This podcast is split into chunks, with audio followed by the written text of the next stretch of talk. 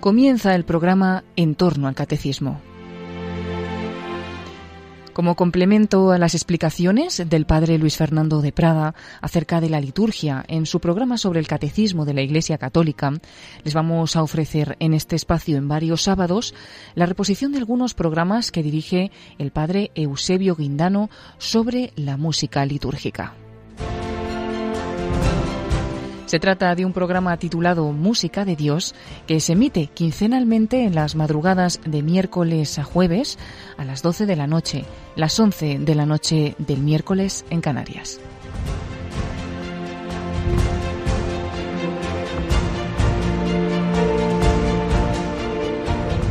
Saludos cordiales para todos los oyentes de Radio María, la radio de la Virgen. Soy el padre Eusebio Guindano, que va a dirigir este programa sobre la música sacra llamado la música de Dios.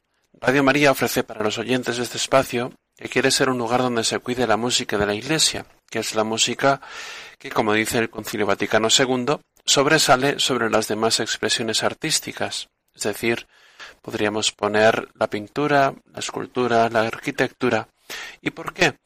Porque, dice el Concilio Vaticano II, en la Sacrosantum Concilium, porque el canto sagrado, unido a las palabras, constituye una parte necesaria o integral de la liturgia solemne. Es decir, que el arte de la música, unido a las palabras que dice la liturgia, es liturgia, se convierte en liturgia. Por eso, la música sacra es un tesoro de valor inestimable en palabras del concilio también. En este programa, por tanto, no vamos a hablar de música en general, sino de la llamada música sacra, que corresponde exclusivamente a la que está destinada a la liturgia.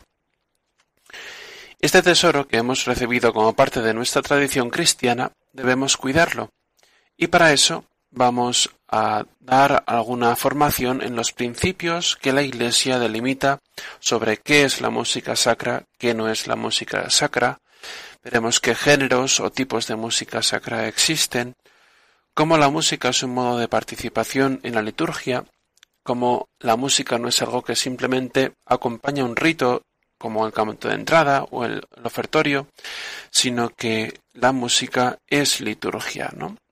Y como aquellos que cantan o aquellos que participan en la música de la Iglesia tienen un ministerio propio, igual que el acólito, igual que el lector, y otros muchos temas relacionados con la música sacra que podremos eh, debatir, compartir, hablar, profundizar en este programa.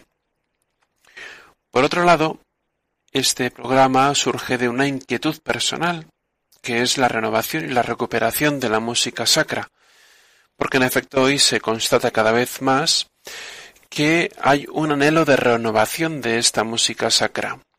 Están siendo muchos los intentos de recuperar y renovar este tesoro sacro desde diferentes partes de nuestra geografía, así como en el extranjero, en los que tanto compositores como directores, coros, cantantes, organistas, otros instrumentistas, etc., se están empeñando en buscar la forma de cuidar este tesoro musical. Por eso, este programa también quiere ser un lugar en el que se puedan ir conociendo las diferentes iniciativas que se están teniendo en nuestra geografía y fuera de ella, para ver o iluminar las situaciones concretas de nuestra vida. Por ejemplo, pues iluminar desde una pequeña parroquia que no tiene medios hasta la música cuidada en una catedral o en una basílica. Conoceremos diferentes realidades que nos permitan adecuar lo que es el ideal de la música sacra a la parroquia, a la situación concreta de cada diócesis, etc. Como ven, tenemos mucho de lo que hablar y comentar en este programa. Bueno, pues después de esta pequeña entrada, que nos ha situado de manera muy general en lo que quiere ser este programa, vamos a pedir la ayuda divina para poder llevarlo adelante. Para ello, vamos a escuchar y rezar, meditar este Ave María. Es una Ave María de un compositor español llamado Alonso Lobo de Borja, uno de, nuestros polifonistas del siglo XVI, conocido junto con Tomás Luis de Victoria o Francisco Guerrero. Este compositor en concreto, Alonso Lobo, Vivió entre 1555 y 1617. Fue alumno de Francisco Guerrero en Sevilla y después pasó a ser director de la capilla de la Catedral de Sevilla, después pasó a Toledo y finalmente volvió a Sevilla. Esta de María que vamos a escuchar está compuesta a ocho voces y escucharemos la versión del coro de Sixteen dirigidos por Harry Christophers.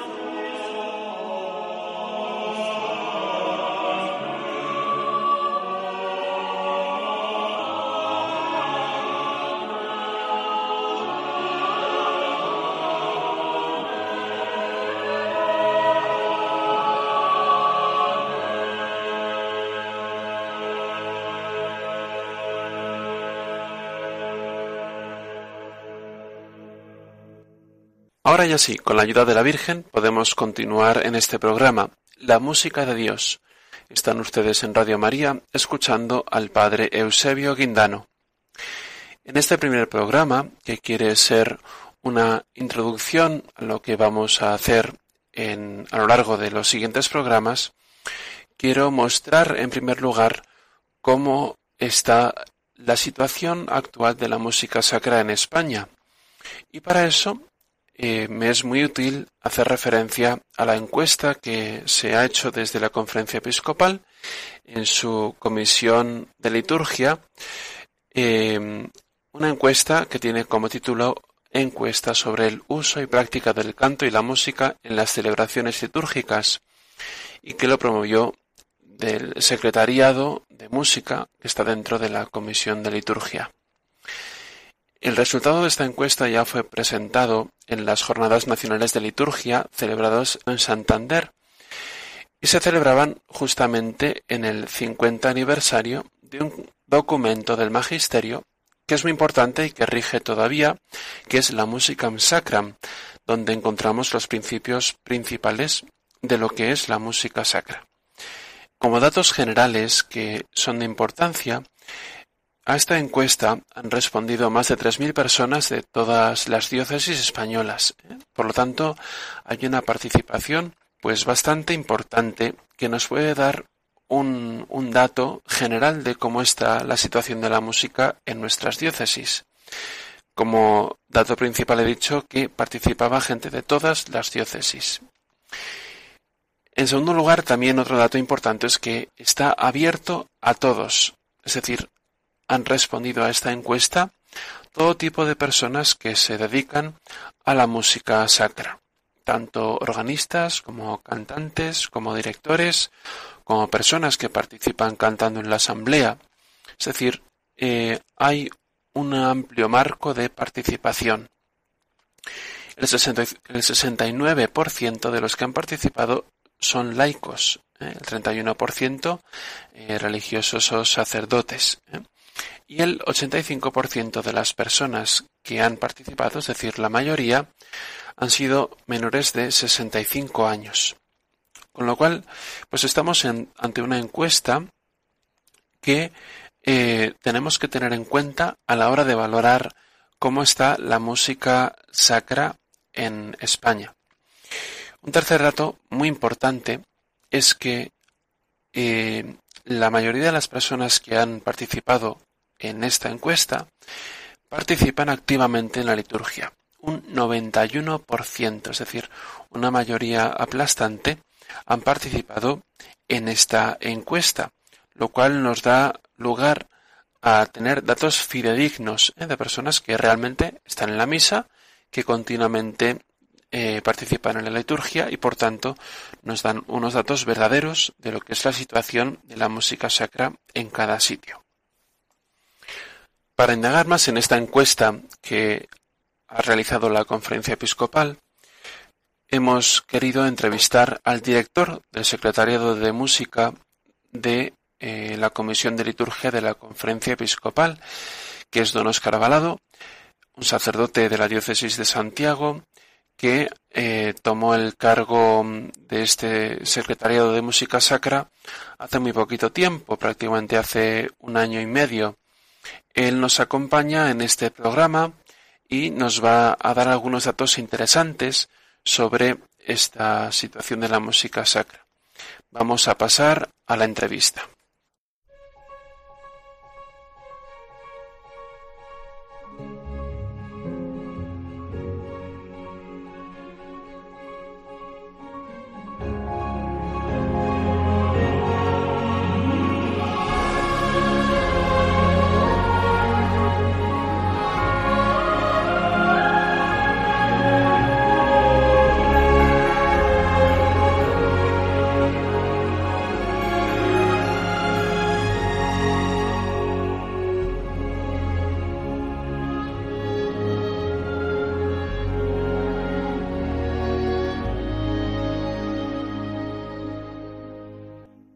Como decía, pues tenemos aquí a don Óscar Balado, que es un sacerdote diocesano de Santiago y que es eh, director del Secretariado de Música Sacra, aparte de su diócesis, de el de la Conferencia Episcopal Española, dentro de la Comisión de Liturgia.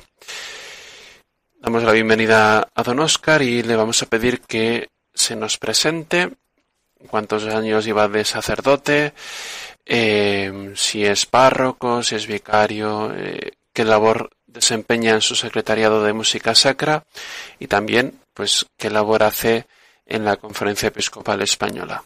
Díganos, don Oscar, preséntese un poco a la audiencia que le escucha. Efectivamente, eh, bueno, siete años de, sacerdocio y, y, bueno, un sacerdote diocesano en Santiago de Compostela y bueno, desde, desde mi ordenación me enviaron a estudiar, me enviaron a estudiar a Roma y a mi regreso, pues ya el señor arzobispo me encomendó el secretariado de, de música sacra, aparte de, de dos parroquias pues en el entorno de, Santiago de Compostela. Y en el secretariado de música sacra de la diócesis de Santiago lo que intentamos es facilitar un espacio sobre todo de, de formación para, para, tantísimos laicos que colaboran en parroquias, así como espacios también de formación, ya sea a través de la formación permanente del clero, otros cursos en jornadas sacerdotales para, para el mismo clero diocesano. ¿no?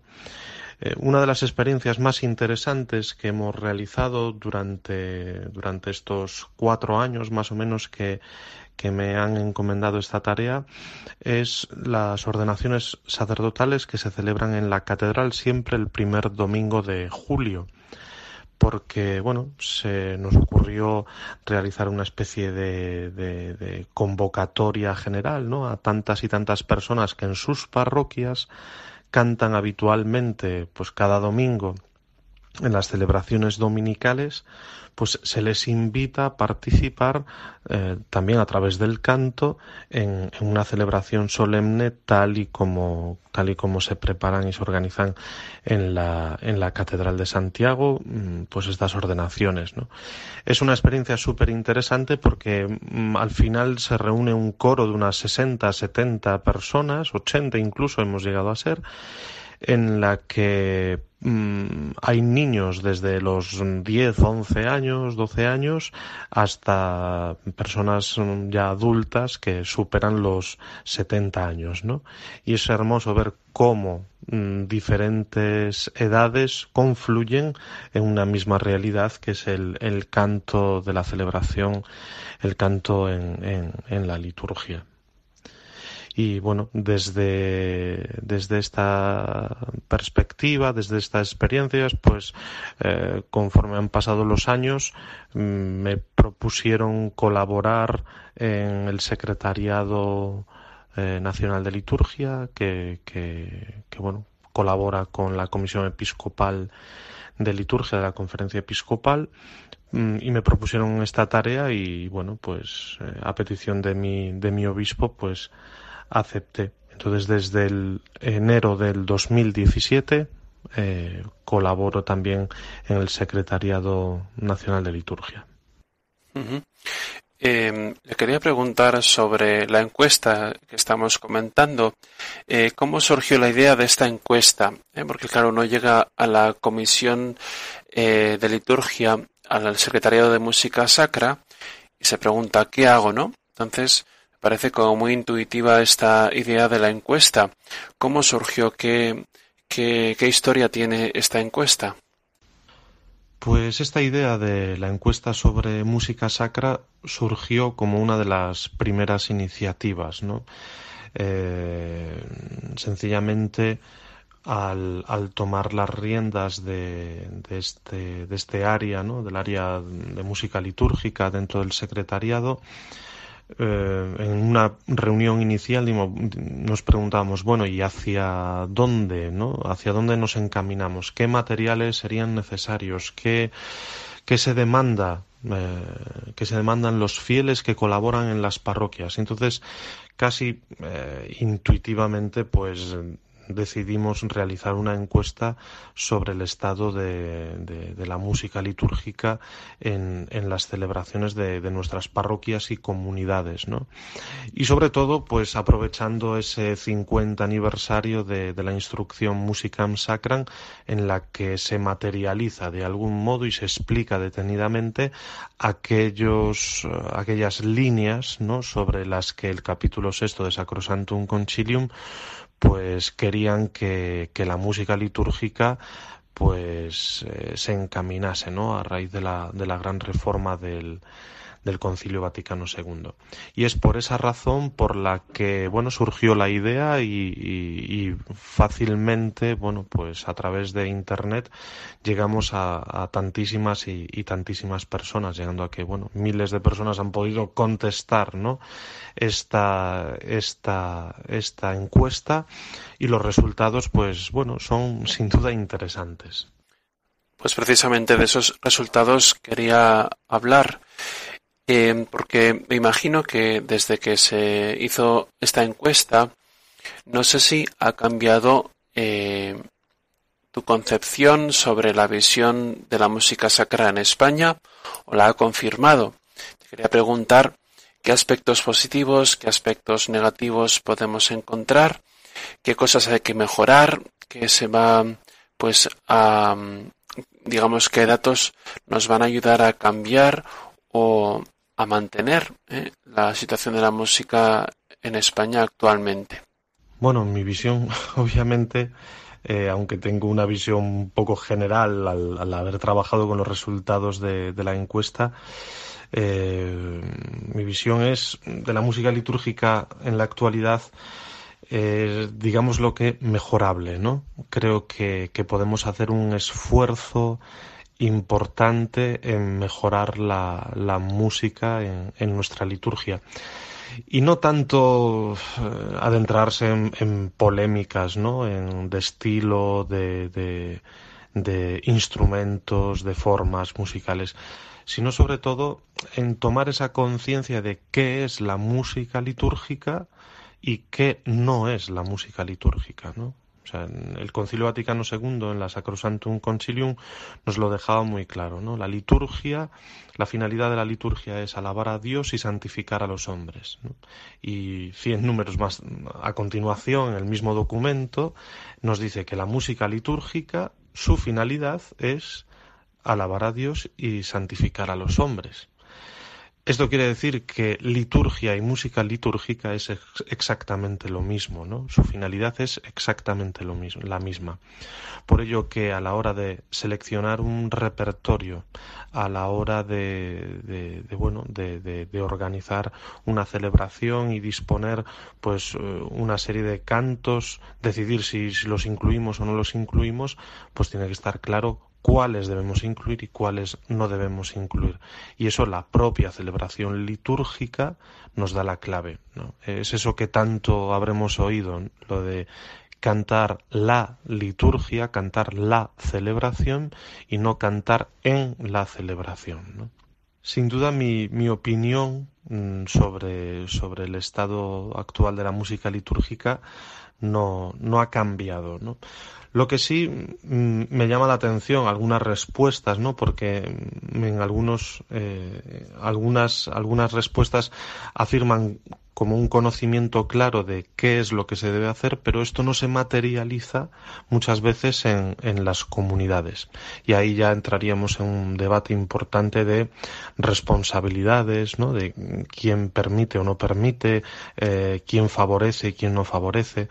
Esto es un, un debate interesante que sin duda se soluciona con, con ah, aspectos y orientaciones que los mismos que han cubierto la encuesta proponen. ¿no? Estos aspectos positivos o, cosas a mejorar que hemos encontrado en, en, la encuesta es sobre todo esa mm, necesidad urgente de, formación, ¿no? Espacios de, formación, ya sobre todo en las diócesis, en los arciprestazgos o en las mismas parroquias.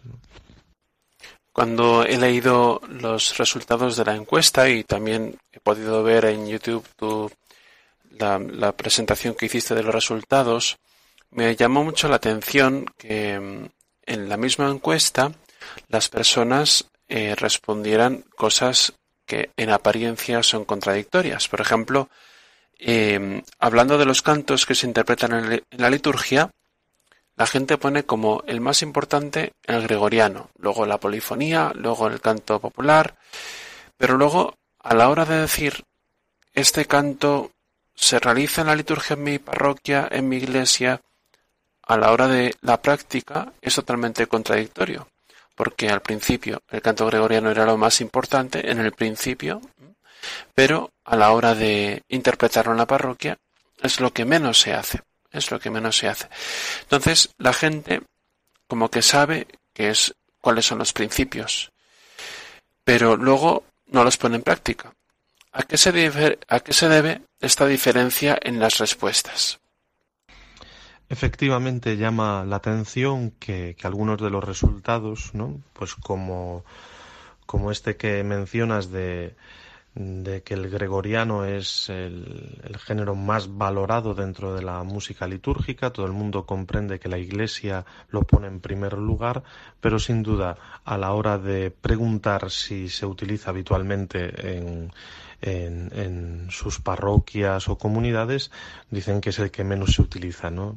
Eh, esto es interesante, ¿no? Yo hago una lectura eh, sobre, este, sobre este tema en primer lugar, mm, diciendo que los que han respondido a esta encuesta es porque tienen una sensibilidad musical, ¿no? Han tenido la libertad de hacerlo todo tipo de, fieles que han accedido al, enlace, pero sin duda se observa que una gran mayoría son, son músicos o personas interesadas por, por esta formación musical, interesados por, por, esta tarea. Eh, luego, por otra parte, yo intuyo que son muchos los que valoran este patrimonio secular. ¿no? El gregoriano nace como expresión de la fe, una, fe cantada, y, esto se valora ¿no? como un gran tesoro, digamos, sacro musical. Pero luego, a la hora de materializar esta, esta certeza ¿no? que, que muchos tienen, eh, se ven ante la imposibilidad de hacerlo.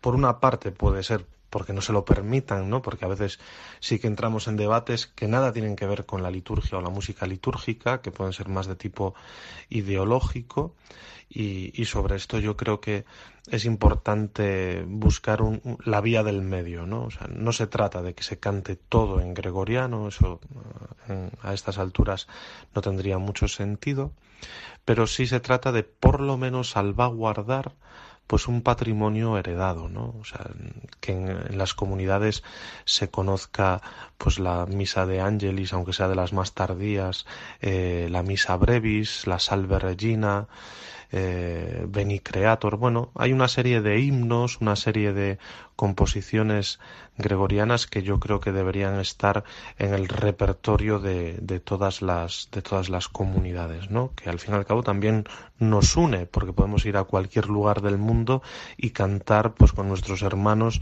con los que a lo mejor no nos entendemos en, en, en, su idioma o en nuestro idioma y esto pues sin duda da ese carácter de catolicidad, no de universalidad a las celebraciones que, que tenemos con, con, miembros de otras comunidades de otros países.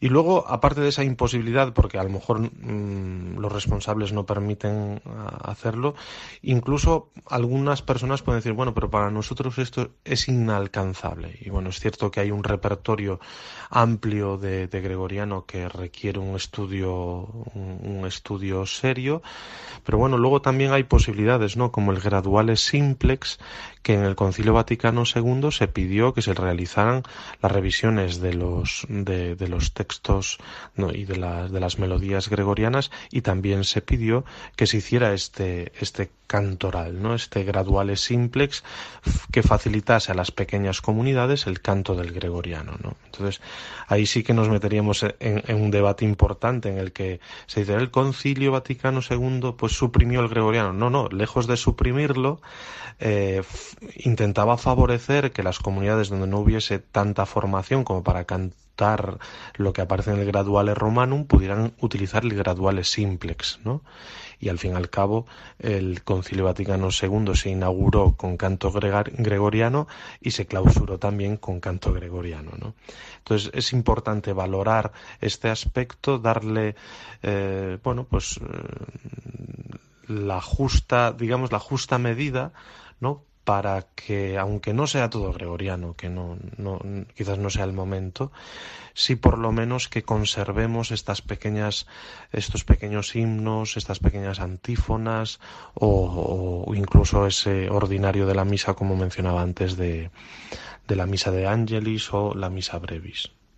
En efecto, creo que estoy de acuerdo contigo en que una de las dificultades de la música sacra de hoy es que eh, claro, no todo el repertorio es asequible para, para cualquier coro o cualquier eh, asamblea que lo pueda cantar.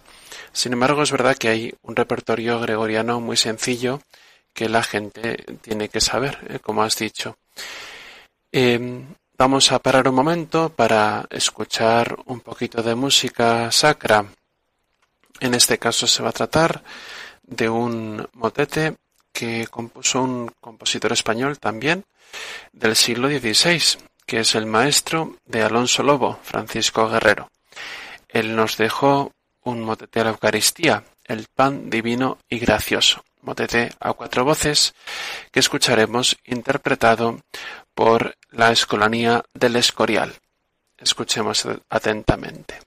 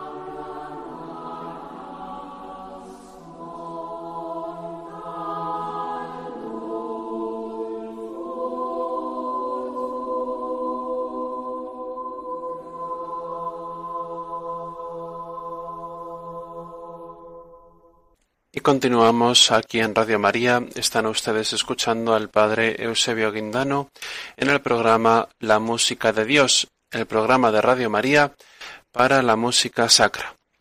Pues continuamos nuestro programa en el que estamos haciendo una entrevista al director del Secretariado de Música Sacra de la Conferencia Episcopal Española, don Óscar Balado. Estábamos hablando sobre esta encuesta que la conferencia eh, lanzó para que cualquiera que quisiera pudiera responder sobre la situación de la música sacra actual en España. Y quiero continuar esta entrevista haciendo alusión a una de las respuestas que se hace muy común en todos aquellos que han respondido la encuesta.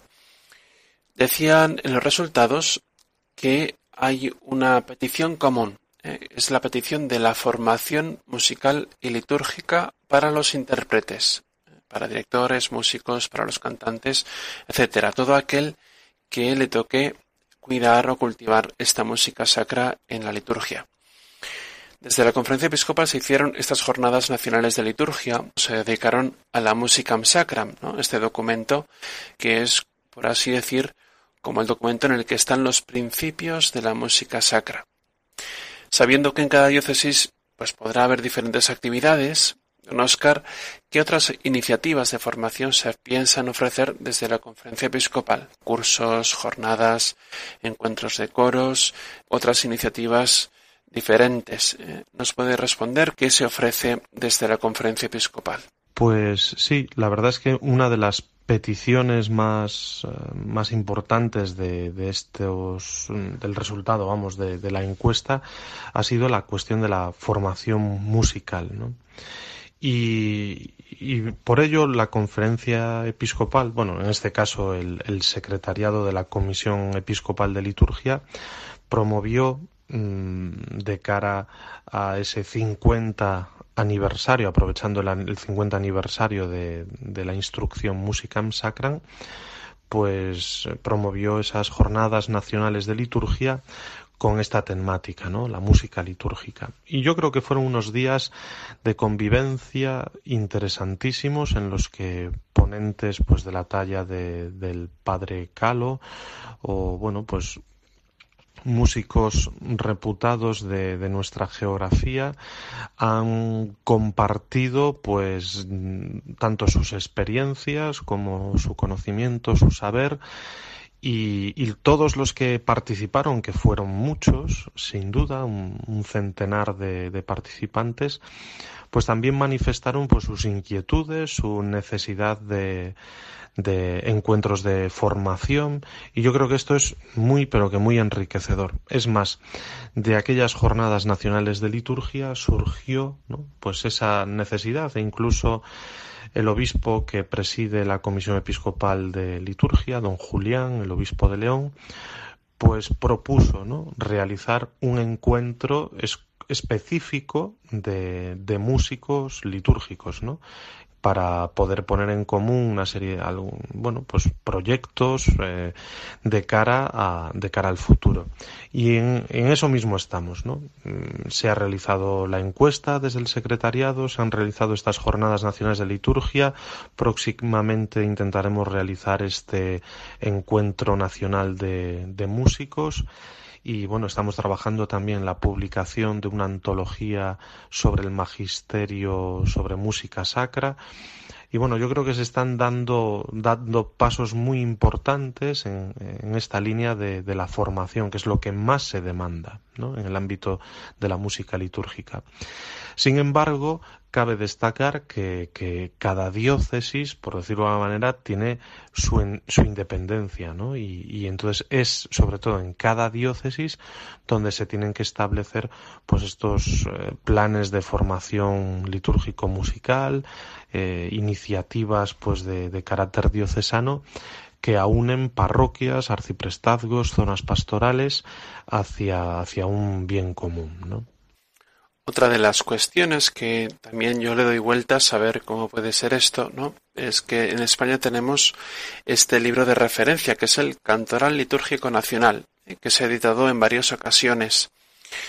Ha salido como resultado de esta encuesta la petición de una edición de materiales, de incluso de una reedición de este Cantoral Litúrgico Nacional, pues para tener un material, eh, digamos, común que permita unir todos los esfuerzos que se están haciendo de recuperación de esta música sacra.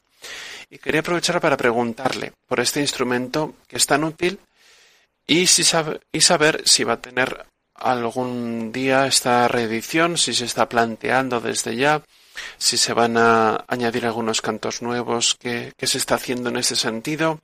Entiendo que, es una cosa que tardará un tiempo porque, bueno, pues preparar eh, todo un cantoral requiere un tiempo, ¿no?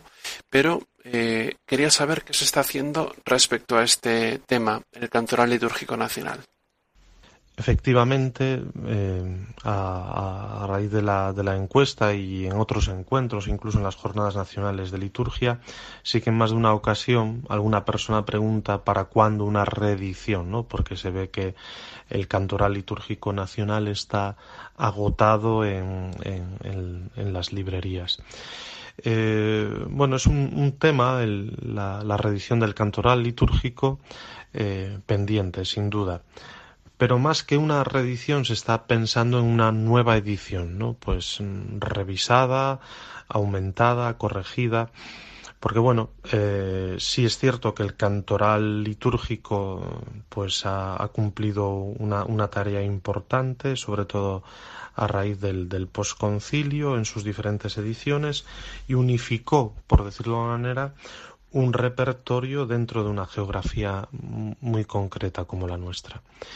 Esto, eh, por una parte, ha sido una ayuda y por otra parte también se contempla una diversidad ¿no? Eh, importante en las composiciones, en, la factura, por, por, decirlo de alguna manera, en, el oficio compositivo de, de, todo ese amplio repertorio que encontramos en el cantoral litúrgico nacional.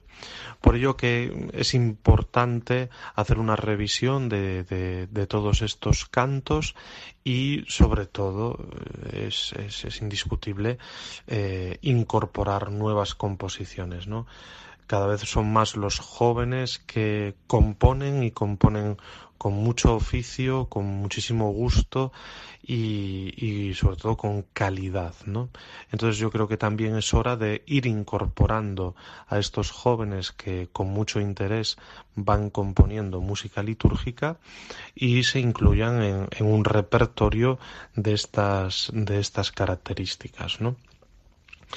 Sobre esto es importante también destacar eh, que el cantoral litúrgico nacional sería interesante reorganizarlo pues tal y como está organizado el, el propio misal, ¿no?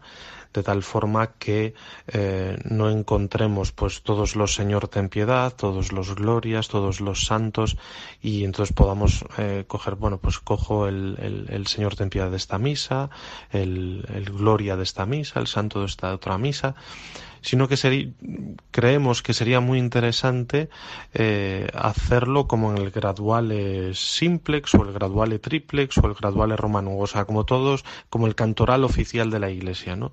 Bueno, pues, ¿por qué no distinguir? Bueno, pues hagamos el ordinario, para, varios ordinarios para una misa de Navidad, ¿no? Pues entonces, que llegue el tiempo litúrgico de Navidad y podamos escuchar en nuestras parroquias, pues el mismo Señor ten piedad, el mismo Gloria, el Santo, el Cordero de Dios, y, y, eso, bueno, pues eh, creo que puede hacer mucho bien, ¿no? Porque incluso una misma misa, el mismo ordinario, estas partes de la, de la celebración, forman una unidad dentro de la celebración y forman también musicalmente una unidad. Yo creo que esto puede ser muy pero que muy interesante. Por ejemplo, si utilizamos en gregoriano la misa de Angelis, pues eh, cuando cantamos la misa de Angelis normalmente se canta entera, no, no se canta pues a lo mejor la misa de Angelis, el Gloria de Aragüés, el Santo de Manzano.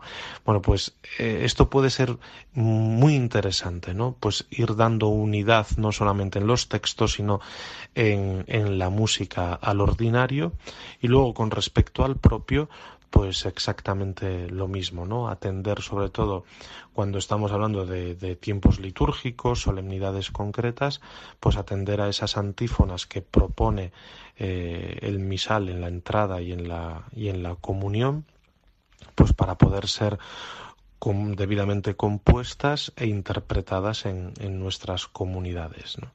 Creo que ahí es una tarea amplia, se está creando un equipo de trabajo amplio porque pueden confluir eh, repertorio que, teníamos hasta ahora y ampliar un, nuevo repertorio, al mismo tiempo que se reorganiza un poco el, el cantoral. creo que puede dar muy buen resultado y, bueno, pues eh, eso sí que, es una tarea pues a largo plazo y que, sin duda no verá los frutos inmediatamente. Por último quisiera preguntarle eh, que nos diga cuáles deben ser las cualidades de un músico litúrgico, eh, así a grandes rasgos, no hace falta que entre mucho, pero mi duda, mi, cuestión más bien eh, es cómo compaginar que la música esté bien hecha, es decir, que el intérprete esté cualificado, y la vivencia del ministerio litúrgico. ¿eh? Seguramente eh, conocerá la situación, pues que en diferentes celebraciones, bodas, comuniones, etcétera, pues hay músicos que técnicamente están bien preparados, pero que no viven este ministerio litúrgico de forma tan profunda. ¿eh? Por eso, ¿qué cualidades deben confluir en un músico litúrgico? Con respecto a, esta pregunta sobre cuáles deben ser, ¿no? Pues estas cualidades o cómo debe ser un músico litúrgico, yo me remitiría como, como siempre al magisterio. Mm, podríamos ver eh, dos elementos, ¿no? El compositor y el intérprete. Por una parte, el compositor, eh, la misma Iglesia dice en, el número 121 de la Sacrosantum Concilium que, deben sentirse llamados, como no, a, cultivar la, música litúrgica y acrecentar pues este tesoro que se viene custodiando desde, desde hace años. Eh, y lo dice eh, y, lo puntualiza. No solo composiciones que puedan ser cantadas por los mayores coros o scola cantorum, sino que eh, música que pueda ser interpretada por coros más modestos y sobre todo que de algún modo fomenten la participación activa de, de los fieles. ¿no? Esto es interesante porque se abre mm, una doble vía. Por una parte, gran música, por decirlo, música más compleja para coro, ya sea profesional o amateur, pero para coro, para mm, agrupación instrumental, bueno, que pueden dar rienda suelta, ¿no? Estos compositores a, su creatividad, a su creatividad compositiva para, para bien de los fieles, ¿no? no se descarta esta, esta vía. Pero por otro lado sí que se pide que no solo esa música, sino también eh, música que puede ser interpretada por coros más, más modestos. Y en este sentido podemos hablar de sencillez o complejidad, pero estamos hablando siempre de calidad, ¿no? aunque sea una obra sencilla, pues para, para que pueda cantar la asamblea en una celebración dominical, no quiere decir que sea de mala calidad, sino todo lo contrario. Lo que pide la Iglesia es que ya sea música eh, muy elaborada o sea música de mayor sencillez, tiene que ser música de gran calidad. Y por otra parte, no solo los compositores tienen una tarea fundamental en, la música litúrgica actual, sino también los intérpretes, ¿no? Y en este sentido, Sacrosantum Concilium, en el 120, nos habla, bueno, pues del órgano de tubos, ¿no? Como instrumento tradicional de la Iglesia, pero bueno, en cierto modo, dice que en el culto divino se pueden admitir otros instrumentos, ¿no? Pues estos instrumentos siempre tienen que ser, eh, tienen que adaptarse a la celebración que, que, que, tenemos, ¿no? Y sobre todo deben contribuir realmente a la edificación de los fieles.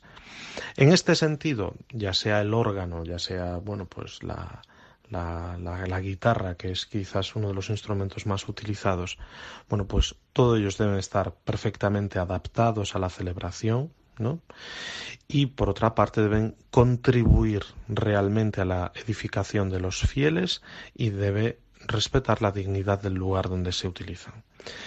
Estas sin duda son claves importantes que nos da la Iglesia porque aboga por una cuestión mm, técnica eh, para la interpretación de los, de los instrumentos. ¿no? Debemos abogar mm, por la profesionalidad, ¿no? O sea, son muchos, muchísimos los jóvenes, eh, incluso no tan jóvenes, que están formados musicalmente y creo que, que sí que es interesante que se les dé pie ¿no? que se les dé pie, incluso que se les retribuya económicamente, porque me parece que eh, realizan una labor increíble. Es importante que en nuestras celebraciones la música que se haga sea música de calidad, porque será el único modo de lograr, ¿no? De algún modo, esa finalidad de la liturgia y de la música litúrgica, que es glorificar a Dios y santificar a los fieles.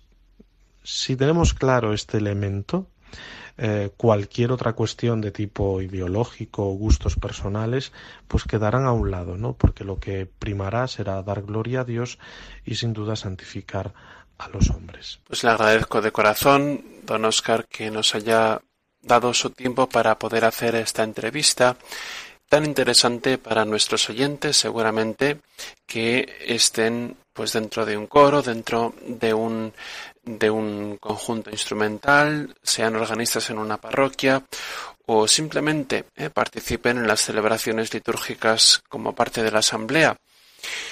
Pues hasta aquí hemos llegado a nuestro programa de Radio María, en el que les hemos querido ofrecer estos resultados que nos permitan dar luz sobre la situación de la música sacra actualmente en España. Por eso, partiendo de esta situación que hemos visto, en la que se conjuga un interés fuerte por esta recuperación, este realce de la música sacra, como algo digno que tiene que acompañar la liturgia, pero a la vez, eh, como ha dicho don Oscar Balado, es una situación mejorable, es una situación mejorable en la que queda mucho por hacer.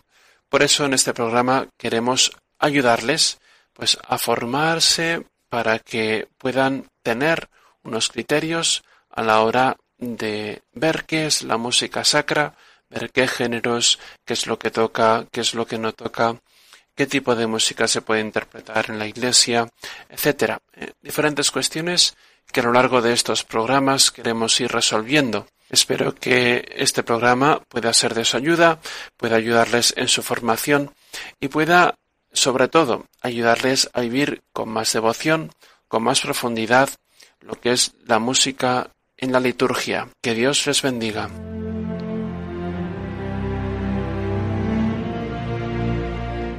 Así finaliza en Radio María en torno al catecismo.